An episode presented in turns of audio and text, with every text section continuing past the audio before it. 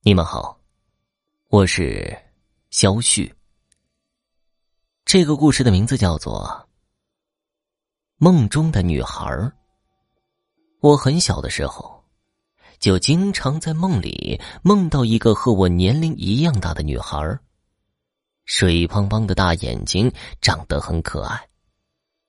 我问她是谁，女孩说是我媳妇儿。我很高兴。我问他叫什么名字，他说他也不知道，父母没有给他起名字。当时我最喜欢班里的女同学小红，于是就给她起名叫小红，她很高兴的答应了。在小学一年级的时候，全班四十多个学生，我的学习成绩是倒数第二。白天上课睡觉，晚上看电视剧，十一点多。语文、数学的考试成绩都没及格过，在学校挨老师的批评是家常便饭。到期末考试的时候，老师特意把倒数的六名同学叫到办公室，说我们这六个人学习太差，必须留级，考试就不用参加了，反正也不重要。我很不服气，强烈要求参加考试，说万一超常发挥呢？其实当时主要是害怕没法跟爸妈交代。要是爸妈知道是没有考试就留级，后果很严重。由于我的坚持，老师同意了，但一脸的鄙视。晚上做梦，我把要考试的事情告诉了小红。没想到她竟然小嘴一翘，十分不屑的样子，叫我不用担心。尽管放心大胆的考，一切包在他的身上。第二天，试卷发下来一看，不禁大喜过望。这些都太简单了，我的思路很清晰，犹如神助一般，刷刷刷一气呵成，提前二十分钟交卷。我昂首挺胸，像一个打了胜仗的将军，用不屑的眼神挑衅了一下班主任。班主任没理我，但那眼神分明在说：“这么早就放弃了？我告诉过你，考也是徒劳的，等着留级吧。”我也不做解释，心里想着，恐怕这次要让你失望了。几天之后，成绩出来了，双百，全班第一名，我自己都不敢相信。班主任又把我叫到办公室，用一种怪异的眼神看着我：“你这次考得非常好，为什么这么好？说吧。”“这不是你逼的吗？考不好会留级。”我没好气的怼了他一句：“你考得好，按理说老师该高兴，可是你平时的成绩是什么样，大家都清楚。老实交代，是不是作弊了？有没有偷看别人的答案？”我此时有些生气了，不由得加大了声音：“我是班里唯一考满分的，我偷看谁的了？老师，你说我作弊，也得拿出证据吧？怎么能因为我平时淘气，就给我扣这种帽子？”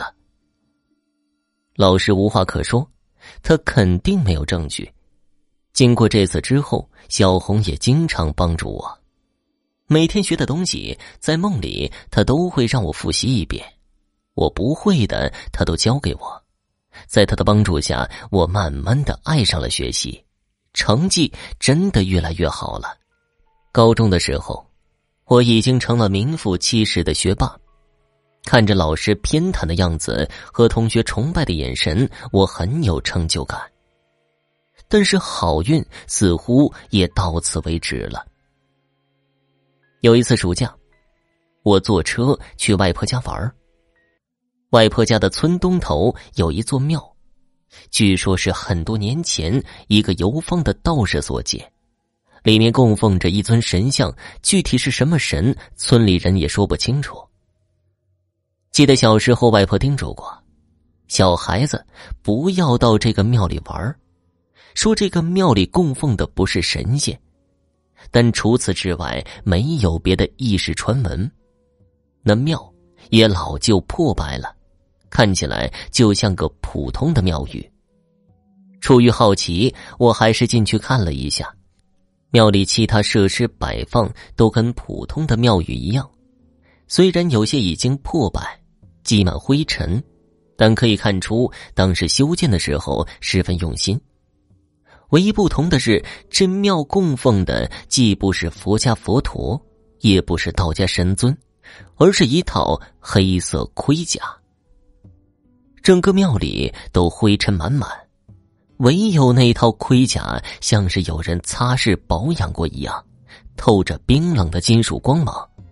他头盔上还戴着面甲，里面虽然空荡荡的，却让人感到有一股凶光，似乎有一张怒目圆睁的脸包在里面，吓得我浑身一哆嗦。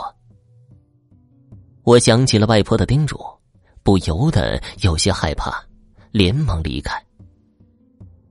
从庙里回到家之后，我一直昏昏沉沉的，发热头疼，吃药打针都不见效。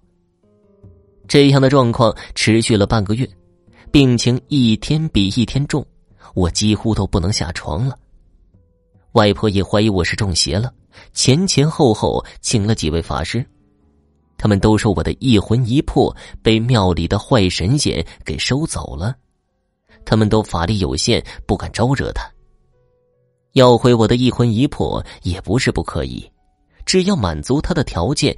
但是什么样的条件，法师却没有说。这天梦里，我的媳妇小红一脸憔悴的出现在我梦里。我问她怎么了，她哭着对我说：“我是来跟你道别的，今天一别，恐怕以后再也没有见面的机会了。”我听了很着急，问他为什么。那天我跟你去庙里，就遇到了他，他贪图我的美色，要我嫁给他，我不愿意，他就收走了你的一魂一魄，逼我就范。如果我不同意，恐怕你性命难保，我只好答应他了。不行，我不同意，就算我死，也不用你嫁给他。你是不是一直不明白？我为什么跟着你啊？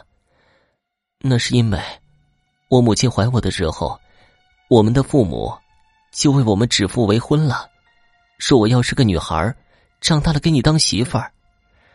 可是后来八个月的时候，我妈遇上了意外，那个时候我就没能生下来。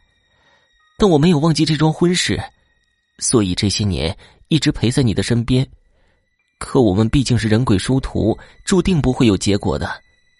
我也早就开始想，什么时候该离开你了。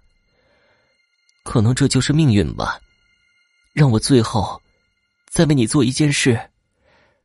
你好好睡一觉，明天你的一魂一魄就回来了。不要找我，你找不到我的。你以后要好好的生活，知道吗？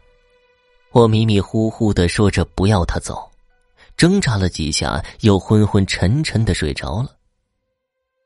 早上我醒了以后，就恢复了精神，浑身轻松的不得了。我想起了昨天夜里梦见小红说的话，有请法师到庙里看了看，果然不出所料，供奉的那个妖神已经离开了。我的事情传开了以后，大家都觉得留着这个庙太晦气了，就把这个庙给扒了。我的媳妇小红再也没有在我梦里出现过。她去哪儿了？我至今都不知道。好了，听众朋友，本集播讲完毕，感谢您的收听。